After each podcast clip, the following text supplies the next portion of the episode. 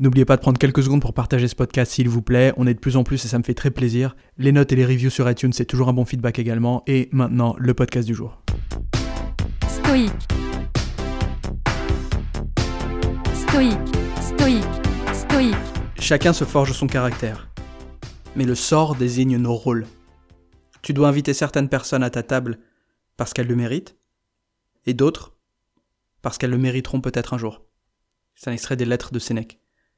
Il y a beaucoup de manières d'interpréter de commenter cette idée-là, et je pense que c'est bien de se conserver ça en tête quand on a l'impression de ne pas avoir les choses qu'on mérite, la situation qu'on mériterait, que le labeur qu'on a fourni n'a pas porté les fruits qu'on aurait espérés.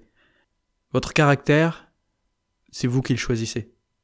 Continuez à agir de manière vertueuse, continuez à travailler dur, continuez à être juste, continuez à forger votre caractère et votre valeur, c'est quelque chose que vous garderez tout le temps avec vous, que le destin penche en votre faveur ou non.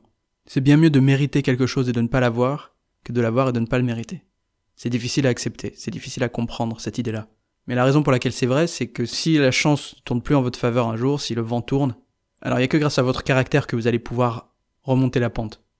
Le fait d'avoir de la chance, le fait de se retrouver dans une famille aisée ou d'avoir été pistonné pour un job pour lequel vous n'êtes pas qualifié, ça va rendre votre vie confortable, mais ça va pas vous armer pour les imprévus.